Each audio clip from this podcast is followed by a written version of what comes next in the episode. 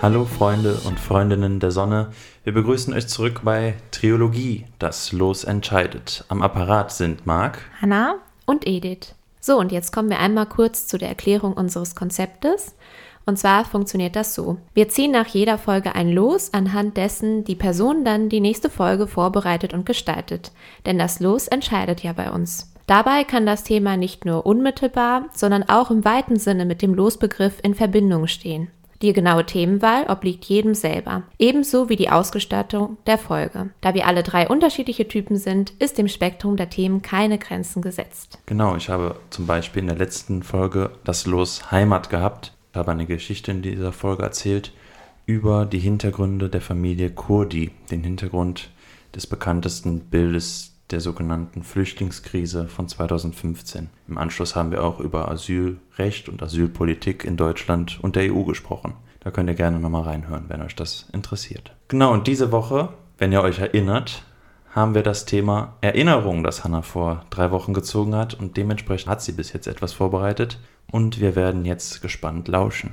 Die Bühne gehört dir. Der Tag dauert ewig. Man sitzt in der Klasse und wirft immer wieder einen Blick auf die Uhr, die nicht zu ticken scheint. Aus dem sehr bunten Scout-Schulranzen, später dann For You, luken viel zu schwere Schulbücher und das Freundealbum hervor, das man heute in der Pause bekommen hat und ausfüllen darf. Die Turnhalle quietscht und bereits in der Umkleidekabine graut es einem davor, die gefühlt tonnenschwere große Matratze herauszutragen, die für den Sportunterricht benötigt wird. Der ledrige, etwas muffige Geruch ist schon in der Nase.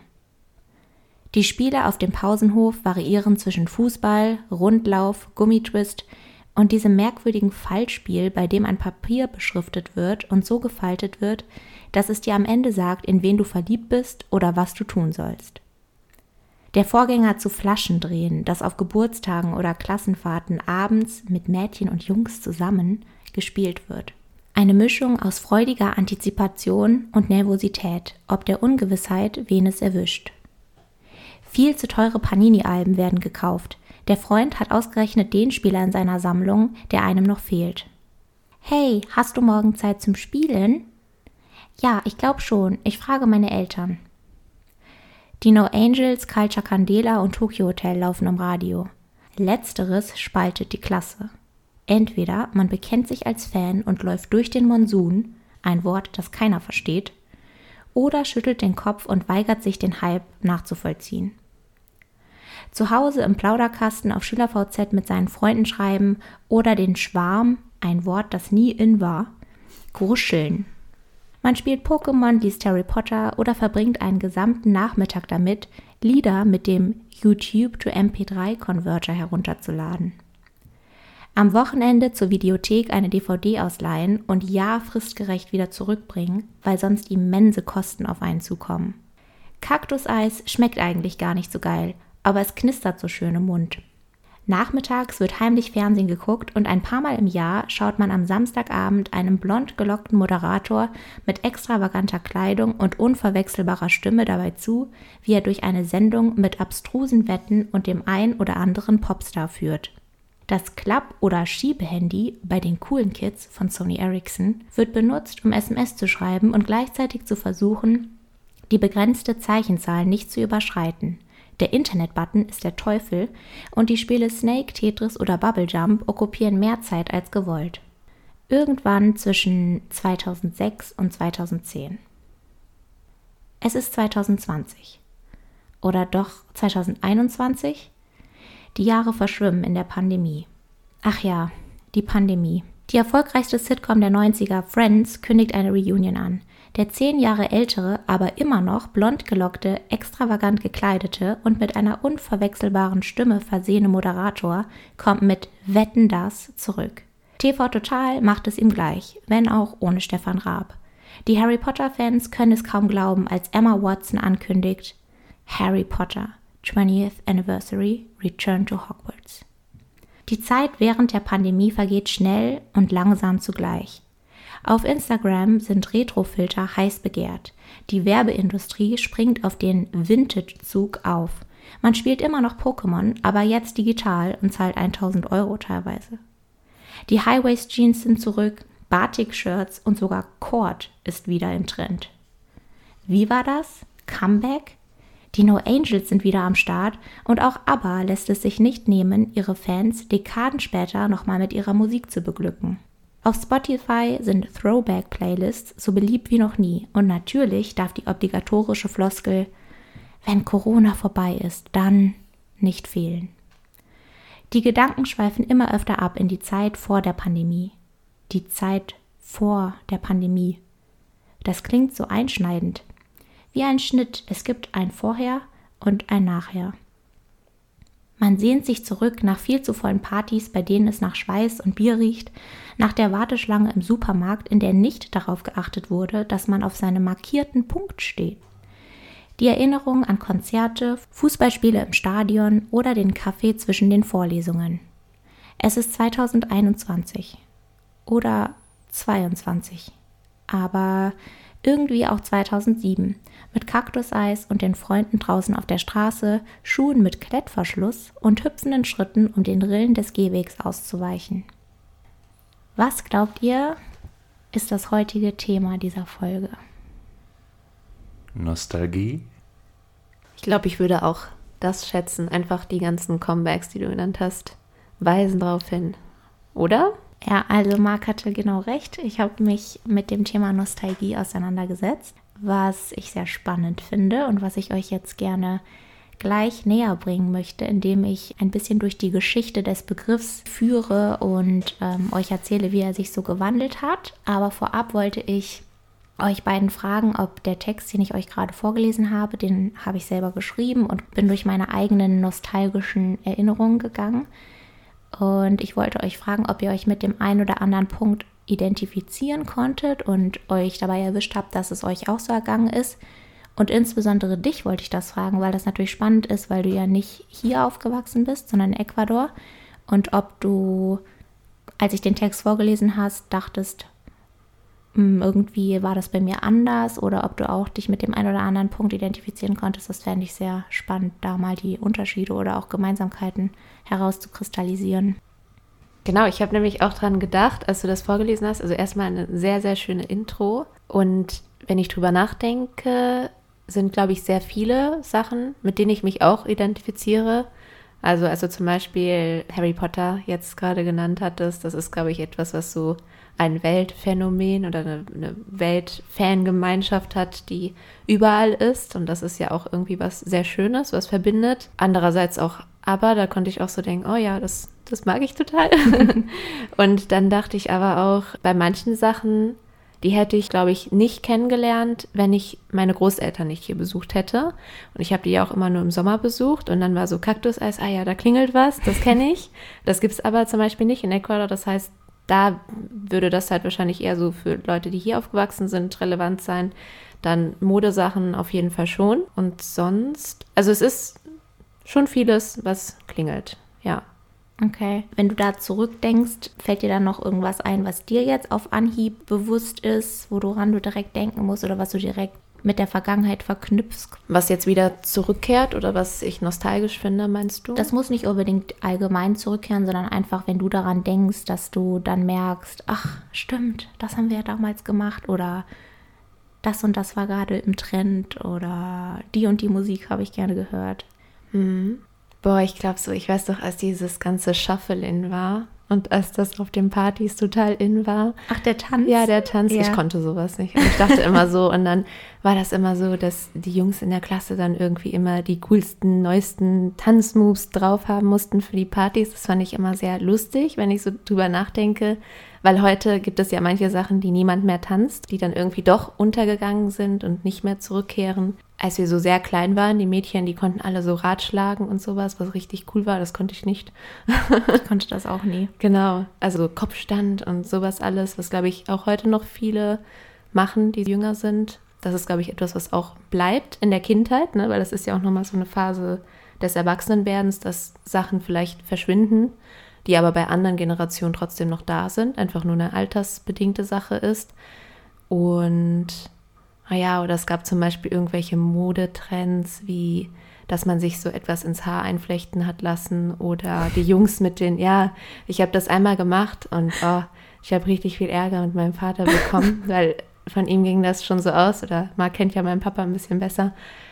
Rebellion und jetzt kommst du bald mit Rasterlocken an und da fing schon so Drama pur an. Also das sind schon diese kleinen Erlebnisse, an die ich mich erinnern kann. Mhm. Ja. Ich glaube, viele Sachen, von denen du so berichtet hast, die habe ich zwar mitbekommen, war aber oft nie so ein Anhänger davon. Mhm. Aber es gab natürlich auch diese Streitereien in der Klasse. Also wir hatten sehr wenige von zum Beispiel Tokyo Hotel-Fans oder so und dann meistens eine große Anti-Anhängerschaft, nennen wir es mal so. Das gab es ja auch, das war jetzt gerade vielleicht noch so Ende Übergang Kindheit zur Pubertät mit Justin Bieber auch der Fall. Mhm, ja. Riesiger Hype, große Feindschaft. Also da gab es keinen, der irgendwie unentschlossen war, außer die Leute, die ihn nicht kannten, wie Familienmitglieder, die mich dann fragten, ob das ein Klassenkamerad von mir sei oder so. Ja, aber ist natürlich auch immer gefährlich, weil gerade wenn ich so an Kinderserien denke, dann denkt man immer, geil, so 2000er waren so die besten Kinderserien und die, die danach kamen, wie die allein schon gezeichnet oder animiert sind und was ist das für ein Stoß? Aber wahrscheinlich denkt das jede Kindheit so über ihre eigenen Serien und Kinderfilme. Mhm.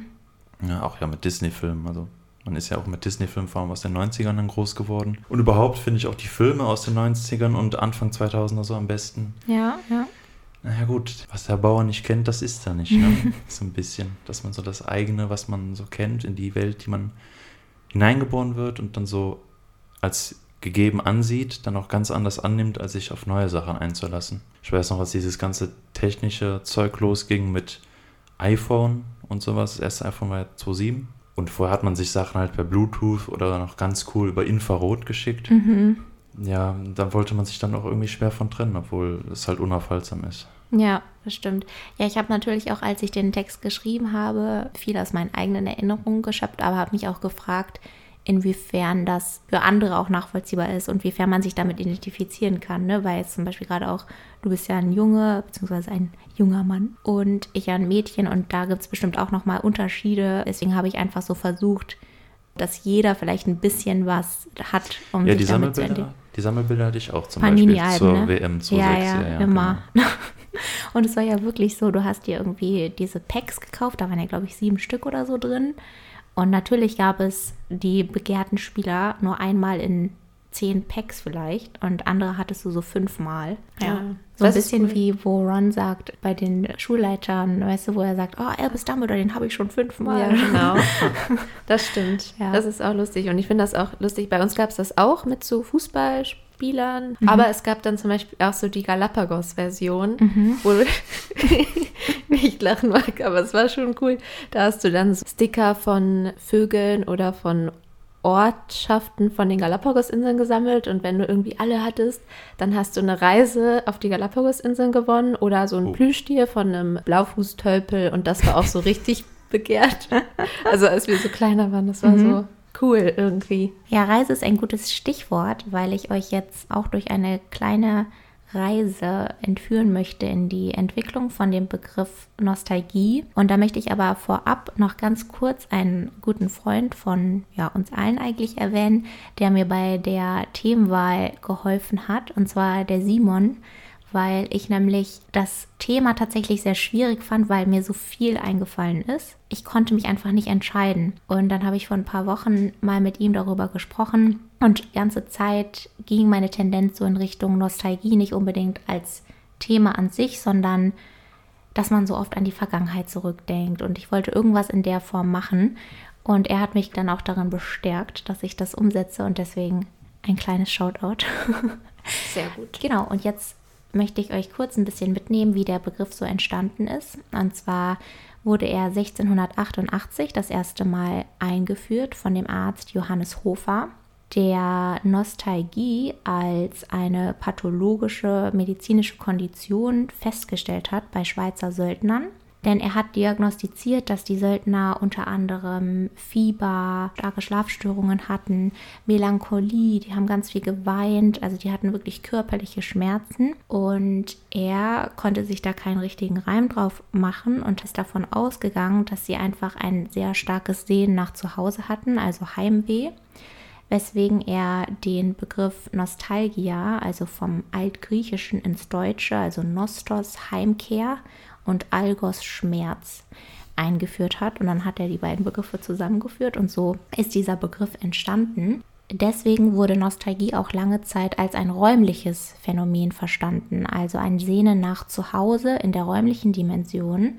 Darauf werde ich gleich auch noch zu sprechen kommen, denn jetzt ist der Begriff eher von einem räumlichen zu einem zeitlichen Sehnen transferiert. Und das war das erste Mal, wo der Begriff eingeführt wurde. Dann gab es Anfang, Mitte des 20. Jahrhunderts, also wir machen jetzt einen kleinen Sprung, ich mache jetzt eher so die größeren Etappen sozusagen. Da hat der Begriff dann eben auch eine Sehnsucht nach Vergangenem bedeutet. Also es hat sich schon ein bisschen geändert von dieser räumlichen Dimension in auch eine zeitliche Dimension. Das heißt, Nostalgie wurde mehr und mehr als Vergangenheitssehnsucht verstanden. Und Nostalgie hat dann angefangen, ähnlich verstanden zu werden wie auch eine Depression, denn wie ich eben schon gesagt habe, ging damit Trauer auch einher und diese Sehnsucht und diese Flucht aus der Gegenwart. Aber die Psychologie hat mittlerweile gezeigt, dass es sich hier lediglich um eine Korrelation handelt, also dass typische Symptome für Depressionen nur mit dem Gefühl der Nostalgie teilweise korrelieren, aber dass es da keinen kausalen Zusammenhang gibt. Das heißt, die Nostalgie begründet nicht die Depression, sondern es kann sein, dass das parallel miteinander auftaucht. In den 1960ern und 1970ern hat dann eine Nostalgiewelle die Popkultur erreicht. Also es gab ganz viele Revivals von Musik, von Mode und von der Popkultur der 1950er und hatte damals auch eine eher negative Konnotation, weil gesagt wurde, dass alles nur recycelt wird und nichts Neues produziert wird. Generell kann man sagen, dass der Begriff Nostalgie sehr lange eine negative Konnotation hatte, weil propagiert wurde oder gesagt wurde, dass eine Flucht aus der Gegenwart stattfindet in eine vermeintlich bessere Zeit und das wurde als Ausweichreaktion interpretiert, um vor Veränderungen und einer unbefriedigenden Gegenwart zu fliehen.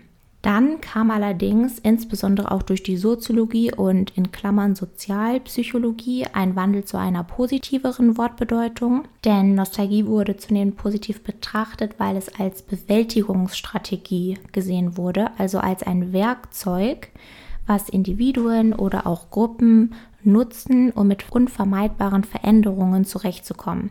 Also beispielsweise Jugendliche, die dann in das frühe Erwachsenenalter treten und aber oft an ihre Kindheit zurückdenken und sich die so ein bisschen zurücksehen, um damit zurechtzukommen, dass sie jetzt aber erwachsen werden und sich verändern und eben auch Verantwortung tragen müssen und so weiter.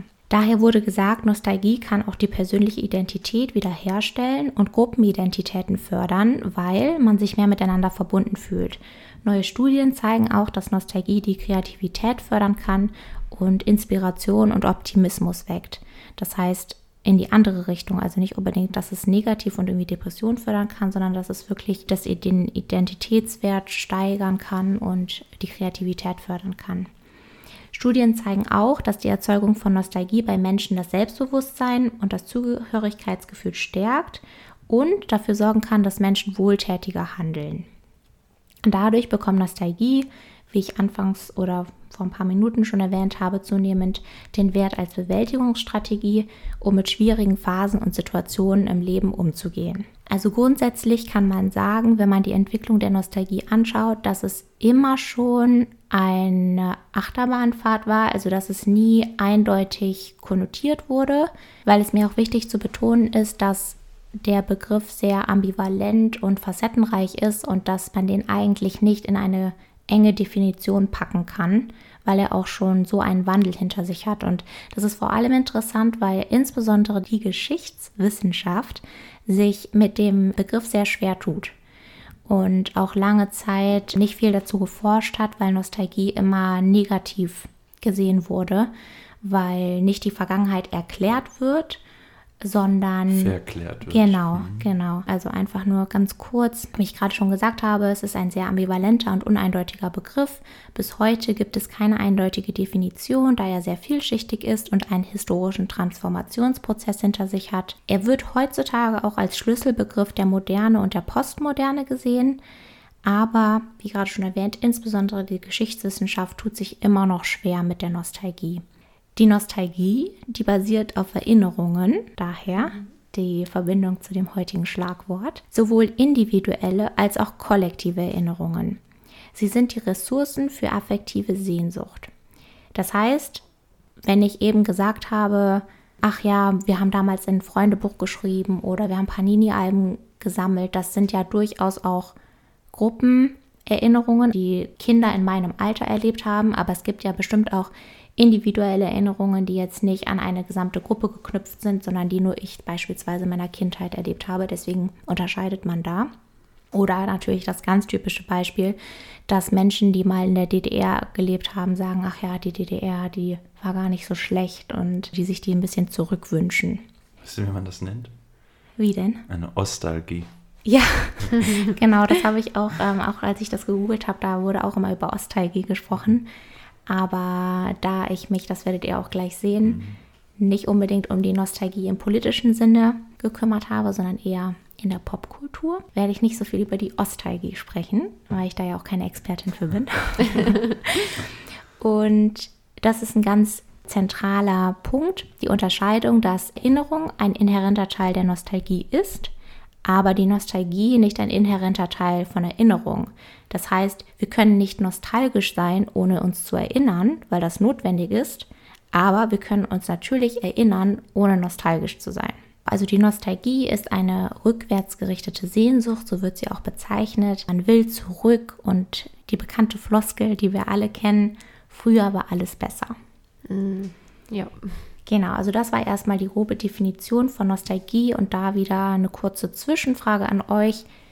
Habt ihr euch schon mal konkret mit dem Begriff auseinandergesetzt? Ist der irgendwie relevant für euch? Weil ich finde, das ist ein typischer Begriff, den man kennt, den man vielleicht auch ab und zu verwendet, aber der, wie ich jetzt ja auch gerade schon erläutert habe, irgendwie trotzdem immer schwammig ist und man nicht so 100% weiß, wovon man spricht. Zumindest war, ist das bei mir so. Und der vor allem jetzt in den letzten Jahren und in der letzten Zeit auch häufiger verwendet wird und in meiner Wahrnehmung zumindest präsenter ist. Also es geht dir jetzt um das rein Begriffliche. Ja, oder generell nicht unbedingt nur um den Begriff, sondern ob du zum Beispiel auch oft nostalgisch bist oder ob du oft über das Phänomen nachdenkst oder vielleicht nicht über das Phänomen an sich in der Metaebene, sondern ob du jetzt, wenn du konkret darüber nachdenkst, merkst, ach, ich bin schon öfters mal nostalgisch zum Beispiel. Ja, das natürlich schon. Ich glaube, das hängt auch ein bisschen mit dem Menschsein zusammen, dass der Mensch sich sehr oft mit der Vergangenheit und mit der Zukunft beschäftigt, aber selten oder oft nicht so voll in der Gegenwart ist. Und gerade das ist so ein bisschen gefährlich, wenn man da nostalgisch denkt, weil klar denkt man irgendwie, oh, früher, das war richtig gut, die Zeiten sind jetzt aber abgeschlossen und kommen nicht wieder. Aber das ist ja auch ein bisschen das Gefährliche bei Erinnerungen per se, dass man sich nur an bestimmte Sachen erinnert und manches ausblendet und ausklammert. Das heißt, okay, vielleicht war es richtig cool früher auf dem Schulhof, aber es gab ja genauso viele Sachen einfach in der Schule, die auch uncool waren, dass du bestimmte Zwangsfächer hattest, wo die auch irgendwie ziemlich traumatisierend sein konnten. Aber generell kann das natürlich schon eine, eine positive Bedeutung behalten, wenn man sich positiv an seine Vergangenheit erinnert.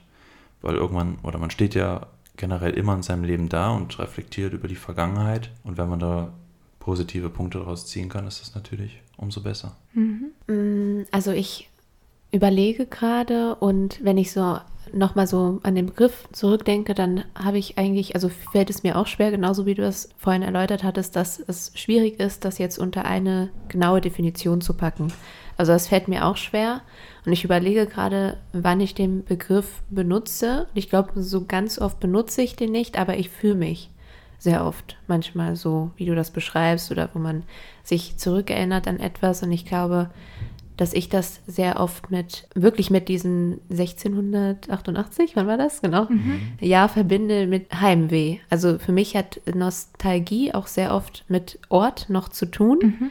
Und dass das dann für mich, glaube ich, auch eher, oder dass ich Nostalgie, das ging jetzt auch sehr komisch, aber Nostalgie verbinde ich sehr oft mit meinem Vater, mhm. weil er auch so ein Mensch ist, der sehr ähm, emotional ist und mit dem ich sehr oft mich an Sachen zurückerinnern kann oder der mhm mir sehr oft auch über sein Leben erzählt hat oder seine Sachen, wo ich dann auch so denke, das erfüllt mich dann manchmal mit einem Gefühl, was so wehmütig ist, mhm. aber auch manchmal sehr schön sein kann und wo man in diesen Erinnerungen schwelgt, wie du das ja beschrieben hast, dass es einen ähm, erfüllt, aber gleichzeitig auch mit Wehmut hinterlässt. Also das mhm. ist so, mhm. wie, wie ich damit irgendwie umgehe. Mhm.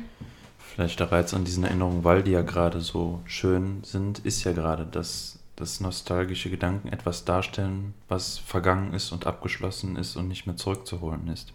Mhm. Ich kann mir ja immer noch so ein, was war das, ein Kakteeneis? Kaktuseis. Kaktuseis da ja. reinziehen oder Panini-Bilder sammeln oder irgendwie sonst was mit Leuten von früher machen, aber es wird nicht mehr diesen Geist entwickeln, den es mal hatte. Mhm. Und deshalb sind wahrscheinlich diese Erinnerungen gerade so viel wert. Weil gerade wenn man sich zu mehreren Leuten in einer Gruppe trifft, die man kennt, ja, drehen sich die Gespräche auch einen Großteil der Zeit um gemeinsame Erinnerungen, um so mhm. Running Gags und was man früher halt erlebt hat. Und eigentlich referiert man ja nur über gemeinsame Erinnerungen. Das heißt, theoretisch könnte man die Zeit ja effizienter nutzen, aber stattdessen erinnert man sich ja auch gemeinsam. Mhm. Ja. Also sehr, sehr, sehr vielschichtig alles. Ja, das ist ja auch eigentlich ein schönes Beispiel für diese Gruppennostalgie, ne? dass mhm. wenn man im Freundeskreis gerade mit Freunden, die, mit denen man schon seit der Grundschule oder Schule befreundet ist, dass das ja auch die Freundschaft zusammenhält auf einer gewissen Ebene, weil man eben so viel in seinem Leben geteilt hat und darauf zurückgreifen kann. Jetzt möchte ich euch etwas erzählen über die Nostalgie in der Popkultur und insbesondere in den Medien. Das, was ich da zusammengetragen habe und was ich herausgefunden habe und persönlich interessant finde. Und ich fange erstmal an damit, dass unter anderem gesagt wird, dass durch die Medien, insbesondere die sozialen Medien und die Zugänglichkeit von Erinnerungen und Vergangenem, sich diese Historizität auflöst. Also wir können ja mittlerweile durch Technik, durch soziale Medien so viel wieder aufgreifen, was eigentlich schon vergangen ist, was man früher nicht konnte. Also wir haben ja jetzt super viele Daten und Zugriff auf vergangene Geschehnisse, was man früher nicht hatte. Ja, bestes Beispiel irgendwie, wenn du ein Foto von einem Moment gemacht hast und den ins Fotoalbum gepinnt hast, dann hattest du nicht die Möglichkeit, nochmal darauf zurückzugreifen. Du hattest nur dieses eine Foto und heutzutage können wir ja alles festhalten können durch das Internet, alles wiederbeleben. Marc kann etwas über Hiroshima berichten. Also wir haben ja diese Historizität, die ist nicht mehr so ganz da, weil sie einfach verschwimmt, dadurch, dass wir alles zugänglich machen können. Und was ich auch sehr interessant fand, ist, dass.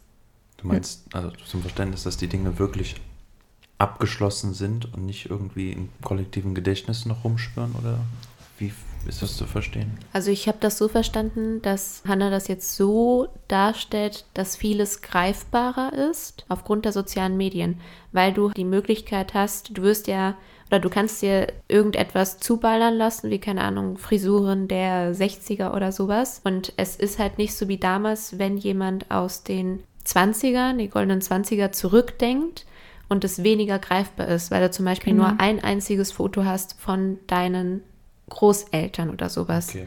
Und heute genau. ist das, glaube ich, so habe ich das verstanden. Genau, also heute kannst du Vergangenes sehr leicht wiederholen durch Fotos, durch Videos, durch Daten, die erhoben werden, die früher nicht erhoben wurden. Also dadurch kann man etwas, was eigentlich abgeschlossen ist, auf einer gewissen Weise schon wieder rekonstruieren und sich damit beschäftigen. Das war damit gemeint. Und das ist auch ein Punkt, den ich sehr interessant fand, dass Nostalgie nicht nur ein Gefühl ist, darüber haben wir jetzt gerade vor allem gesprochen, Nostalgie als ein Gefühl, sondern dass Nostalgie auch etwas ist, was man tatsächlich tut bzw. kreiert. Und da sind die sozialen Medien natürlich ein perfektes Beispiel, weil sie von zentraler Bedeutung sind für kollektives Erinnern weil sie kollektive und individuelle Erlebnisse vermitteln über große Gruppen hinweg. Also die Reichweiten können da ja riesig sein, was wiederum den Prozess der Identitätsbildung ermöglicht und auch anstößt. Da ist ja Instagram auch ein super Beispiel eigentlich dafür, dass da Beiträge und Videos so breit gefächert werden und so viele Menschen erreichen und dadurch auch die individuelle und die kollektive Identität gestärkt wird. Es kann argumentiert werden, dass die Medien und die Popkultur allgemein als Arenen oder Plattformen im eigentlichen und übertragenen Sinne für Nostalgie fungieren, um das Mobilisierungs- und Kreativitätspotenzial der Nostalgie zu realisieren. Dadurch werden dominante historische Narrative angefochten, weil sie durch die sozialen Medien demokratisiert werden. Die Medien sind also nicht lediglich Trigger von Nostalgie, sondern sie konstituieren, also sie kreieren den Raum, in dem Nostalgie passiert und sie bieten die Werkzeuge für nostalgische Kreativität. Beispielsweise die Fotografie. Fotos halten nicht nur die Vergangenheit fest, sondern sie können sie ja auch mittlerweile erfinden und kreieren. Die sozialen Medien verbreiten also nicht nur Bilder, sondern sie kreieren auch eine zurückblickende Ästhetik mit einem visuellen Erleben der Atmosphäre. Und ich finde, nur auf mich bezogen, als ich das gelesen habe und recherchiert habe und dann an beispielsweise Instagram denke, dann merke ich, dass das stimmt. Also Bilder können ja eine ganz spezielle Atmosphäre kreieren, wenn sie das wollen.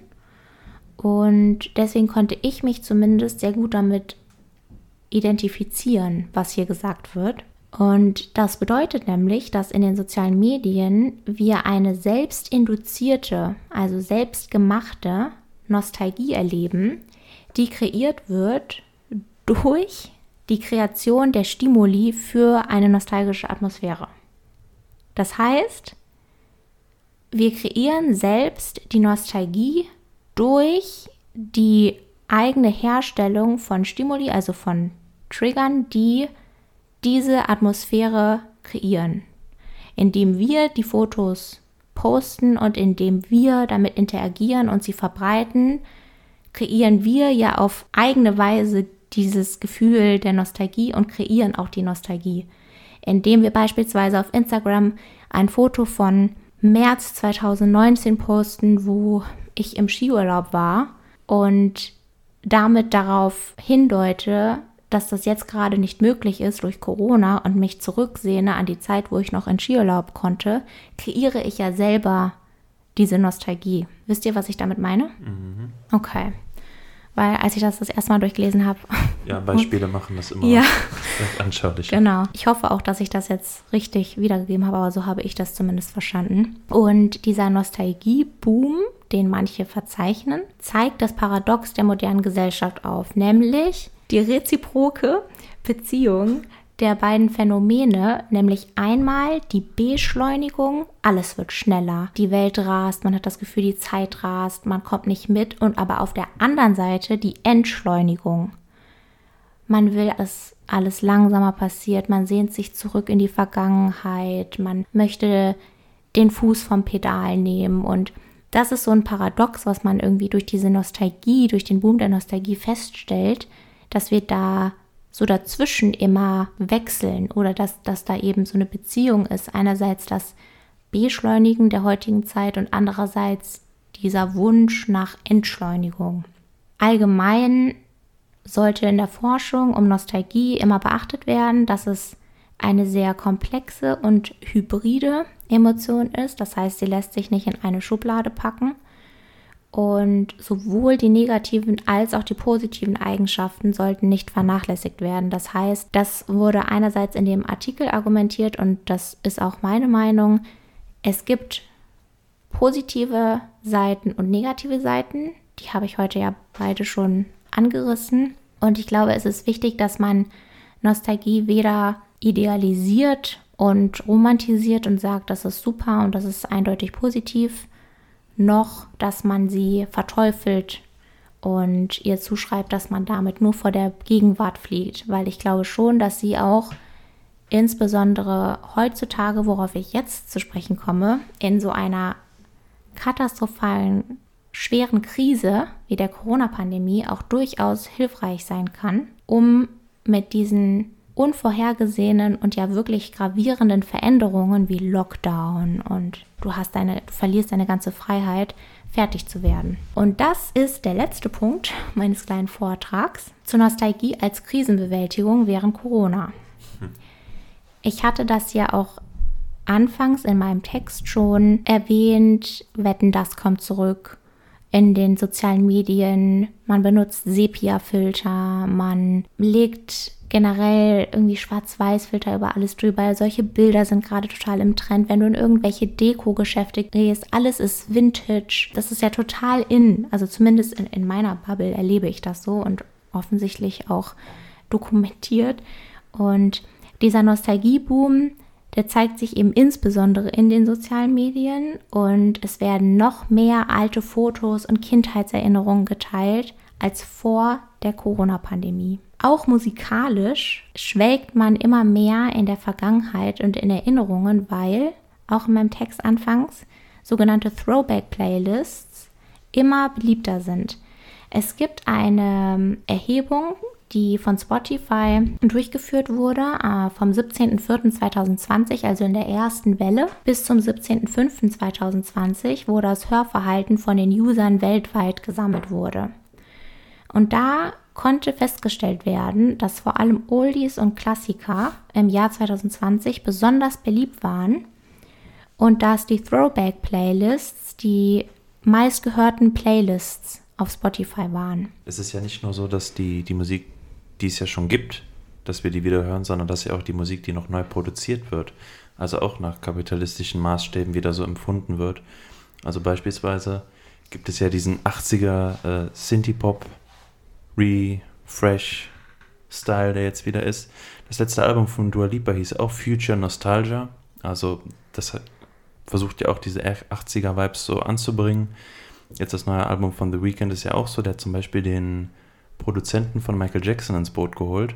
Und der The Weeknd klingt ja eh schon, also wird ihm nachgesagt, so wie Michael Jackson. Und das kommt in dem einen oder anderen Lied da so durch, weil dann hat man direkt, obwohl es ja neue Musik ist, aber gewissermaßen traditionelle Hörer in Anführungszeichen wieder in, in seiner Seite und auf dem Konto letztendlich mhm. auch. Mhm. Ja.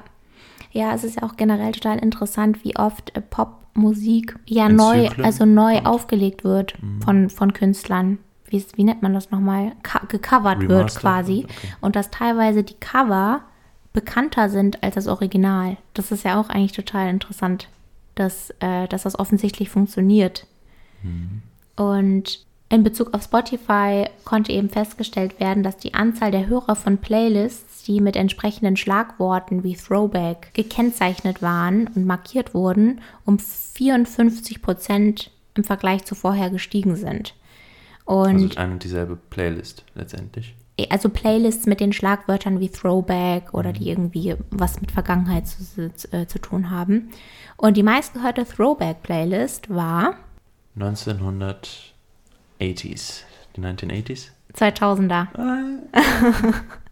ja gut, All macht out, natürlich Sinn, wenn man sich äh, anguckt, wer ja vor allem Spotify benutzt. Ne? Also genau, und es gibt ja diese, also ich weiß nicht, ob ihr die kennt, aber es gibt ja von jedem Jahrzehnt diese All-Out 90s, All-Out mhm. 80s und das sind eben All-Out 2000s, also mhm. 00s. Und das zeigt, dass Nostalgie eine populäre, beliebte Praxis ist von individueller Krisenbewältigung. Und die Untersuchung von Spotify zeigt, dass alte Stücke wie verrückt gestreamt wurden, beispielsweise in Deutschland äh, What a Wonderful World oder 99 Luftballons von Nena. Und das bringt mich zu meiner Frage an euch, wie ihr Nostalgie für euch selbst bewerten würdet, insbesondere auch in Bezug auf Corona.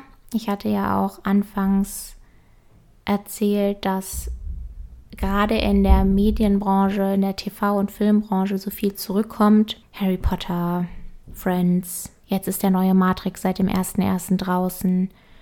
Mm, man kann ja durchaus sagen und argumentieren, dass Nostalgie auch stark kommerzialisiert wird und auch kommerziell genutzt wird und vielleicht auch ausgenutzt wird, weil man eben weiß, dass da viele Menschen drauf anspringen. Und gerade auch bei Filmen, wenn die wiederbelebt werden, weiß man ja auch, dass sehr viele Fans sich darüber freuen und trotzdem in die Kinos gehen, beispielsweise, auch wenn sie das vielleicht kritisch sehen.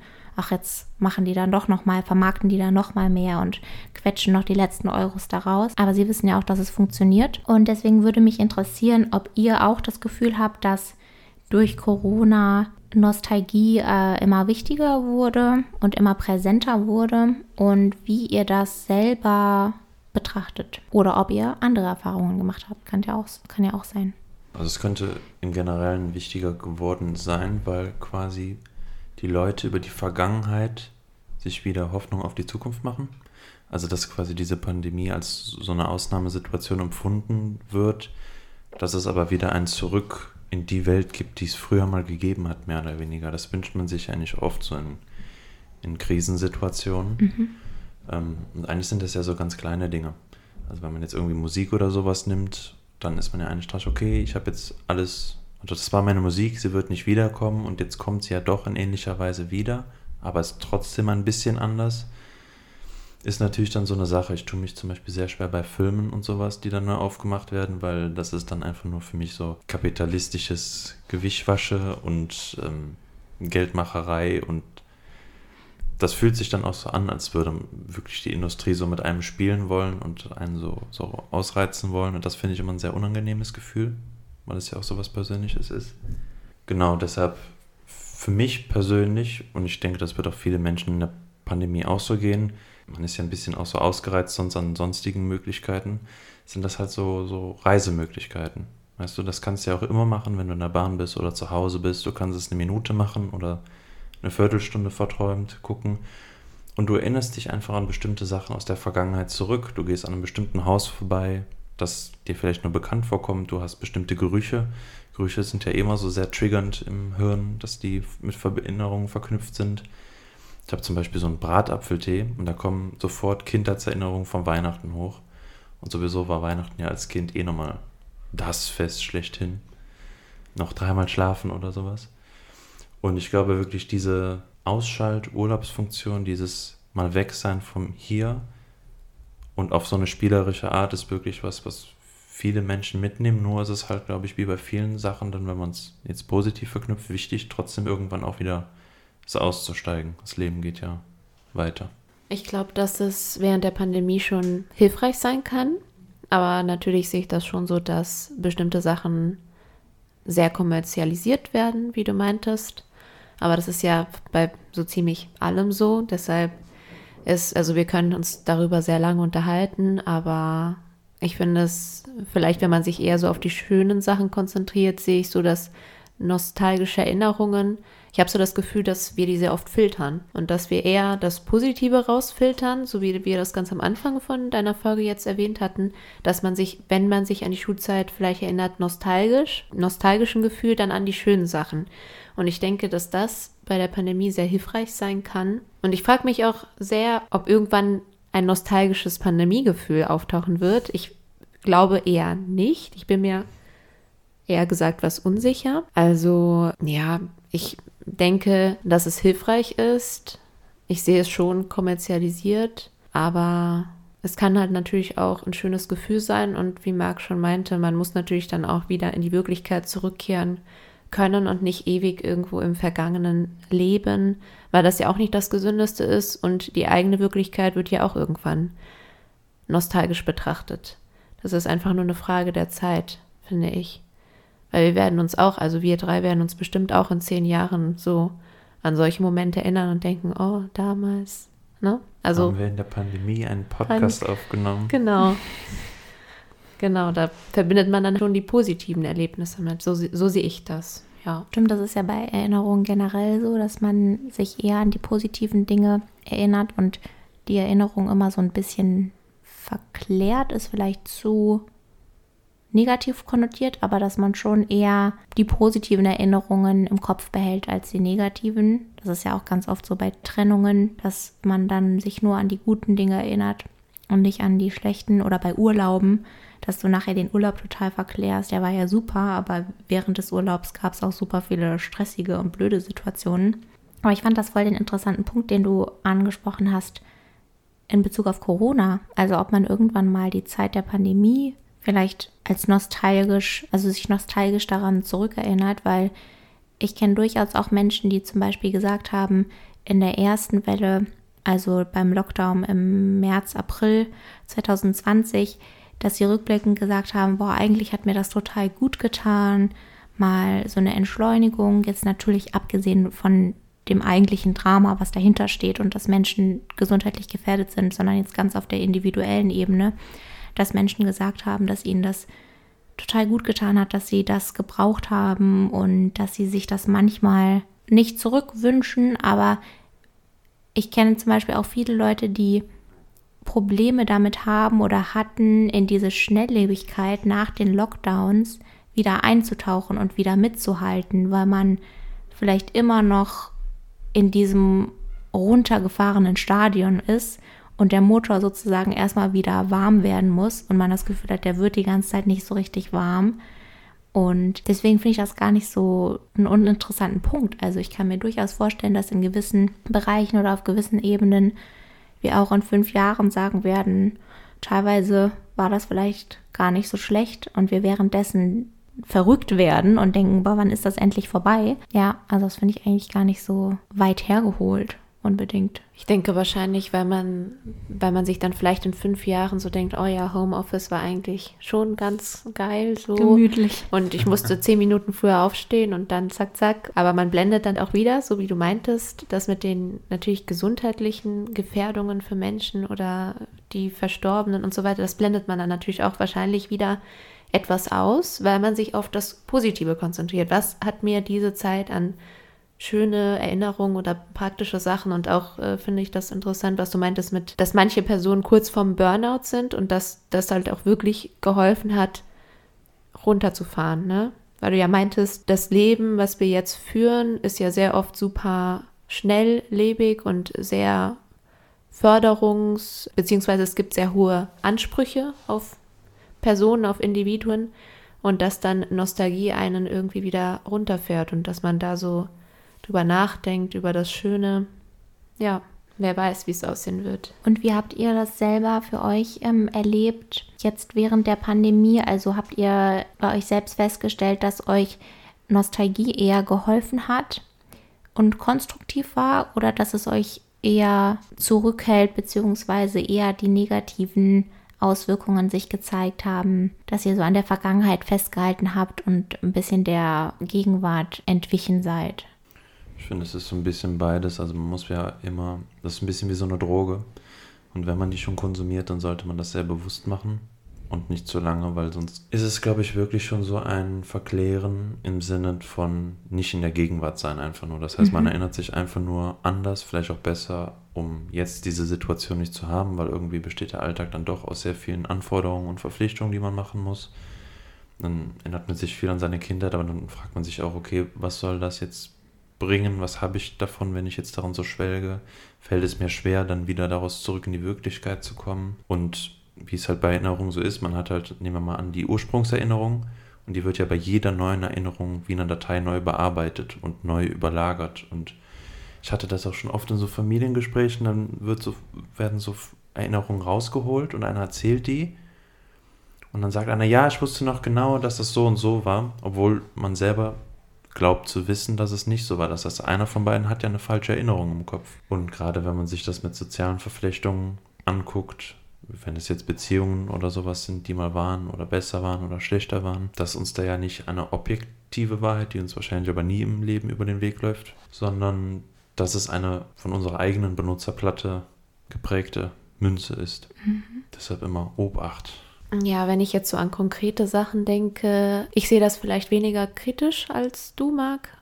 In der Pandemie, jetzt in einer normalen Situation, würde ich sagen, da würde ich dir auch völlig zustimmen, was du gerade gesagt hattest, nämlich, dass man aufpassen muss, dass man nicht zu sehr irgendwie in der Vergangenheit lebt und nicht mehr mit dem Alltag und allem zurechtkommt. Aber ich denke, in der Pandemie hilft das tatsächlich sehr, weil ich glaube, das Leben, was wir gerade alle führen, nicht gerade von über 50 Prozent positiven Sachen geprägt ist. Ne? Und dass wir ja auch, weil wir in einer so medialen, verbundenen Welt leben, sehr oft immer natürlich negative Nachrichten bekommen und so weiter und sehr stark vernetzt sind miteinander. Und deshalb glaube ich, dass das hilft. Also ich persönlich höre mir zum Beispiel sehr gerne Musik an von früher, von auch von Dekaden, in denen ich nicht einmal gelebt habe. Und da merke ich natürlich auch, ich filtere mir wieder das raus, was mir halt gefällt und was gut war, aber nicht das Oder ich versuche mich dann weniger mit dem Schlechten auseinanderzusetzen oder weil mir das dann vielleicht in dem Augenblick gut tut. Oder Filme oder sowas, wo ich so denke, oh,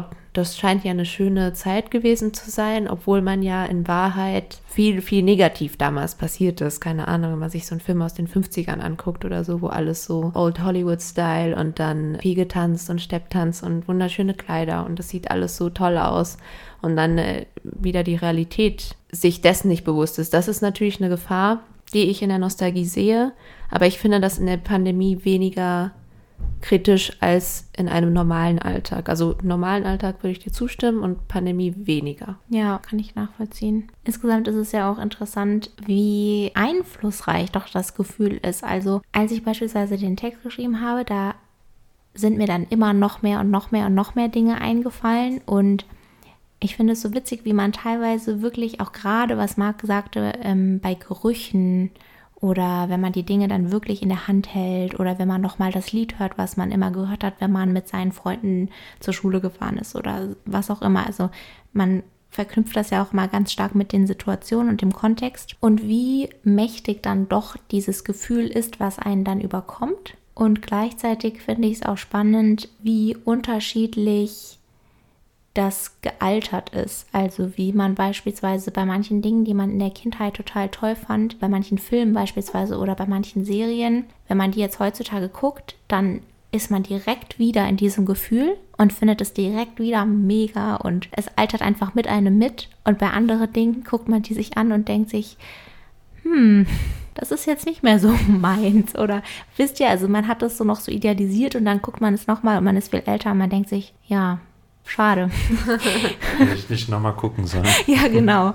Genau. Ich glaube, manchmal ist es auch gar nicht schlecht, wenn man die Dinge dann so im Kopf behält, wie man sie damals erlebt hat. Ja. Vielen Dank für eure Aufmerksamkeit. Das war die Podcast-Folge zur Erinnerung mit dem Thema Nostalgie. Und jetzt sehe ich hier vor mir einen kunterbunten Lostopf mit unseren selbstbeschriebenen Losen. Und ich werde jetzt mal meine Augen schließen und mein Thema fürs nächste Mal ziehen. Es ist schon mal ein grünes Los. Es ist von Edith und es ist der Begriff, den ich natürlich mit euch verbinde. Freundschaft. Yay. Das ist cool. Sehr schöner Begriff, Edith. Hast du gut geschrieben. Ich hoffe, bist nicht traurig, dass ich ihn jetzt gezogen Nein, habe? Nein, überhaupt nicht. Ich glaube, du kannst das sehr gut wiedergeben. Ja, bin ich gespannt, was ich mir bis dahin ausdenke. Auf jeden Fall ein sehr schönes Thema. Und ich würde sagen. Also erinnert euch, ne? Anna ist dann bald wieder dran, damit ihr dann bei Freundschaft einschaltet. In sechs Wochen. Genau. Ihr wisst ja, traditionellerweise machen wir jetzt ja am Ende unserer Sendung immer eine Frage, die losgelöst ist vom vorherigen Thema der Sitzung. Und heute bin ich wieder dran, diese Frage zu stellen. Die Frage hat nur wenige Worte. Ich befürchte allerdings, dass ich Erklärungsbedarf hinterher schieben muss. Die Frage ist nämlich, nehmen wir einmal an, ihr könntet aussuchen, wie alt ihr werdet. Welches Alter würdet ihr wollen? Das Anschieben natürlich, bevor hier der Einwurf kommt, ist natürlich, ist wie viele Fragen, ist eine, ja, das kommt drauf an, Antwort, weil wir ja nicht wissen, in welchem Zustand man dann ist, ob man sich besonders gut fühlt oder in welcher körperlichen Verfassung man ist. Aber nehmen wir an, wir nehmen jetzt die Lotterie des Lebens als gegeben an und ihr solltet jetzt ein Alter angeben. Welches würdet ihr nehmen? Habe ich die Frage richtig verstanden, dass ich jetzt angeben soll, in welchem Alter ich sterben will? Oder welches Alter ich für immer haben will, wenn ich mir eins aussuchen könnte? Ersteres. Okay, aber dann ist die Antwort auf jeden Fall alt. Und wie alt? 90. Ui, okay. Also meine Oma, ich habe ja vor ein paar Tagen meine Oma gesehen, die ich nicht so oft sehe. Die ist jetzt 89, die wird im November 90. Und wenn ich so altere wie sie, dann auf jeden Fall. Also die ist noch gut fit, vor allem im Kopf. Fährt noch ein bisschen Fahrrad, geht noch spazieren. Also klar kann die jetzt keine großen Wanderungen mehr machen, aber ansonsten ist sie echt noch total fit. Und lebensfroh. Und genau. Das ist gut. Mhm. Also hat noch keine Beschwerden und wir haben ja gesagt, wir wissen nicht, was die Voraussetzungen sind und ich setze jetzt einfach mal voraus, dass ich hoffentlich gesund bin und dann würde ich auf jeden Fall lange leben wollen. Also das Thema Tod ist eh so eine Sache. Natürlich wäre das was ganz anderes, wenn ich krank wäre oder sehr starke Schmerzen hätte, aber gehen wir jetzt einfach mal davon aus, dass das nicht so ist, dann ist die Antwort auf jeden Fall alt. Also ich glaube, ich schließe mich da deiner Meinung an, Hannah. Also ich würde gerne schon die Zeit, weil ich finde, Zeit ist so kostbar. Und das merkt man ja auch immer, wenn man älter wird, dann geht alles so viel, so schneller vorbei und man schätzt Zeit auch viel mehr. Deshalb würde ich auch sagen, wenn ich gesund bleibe, wahrscheinlich auch so um die 90. Ich glaube, viel mehr ist es dann auch schwer wegen den körperlichen Einschränkungen. Die treten halt auch auf.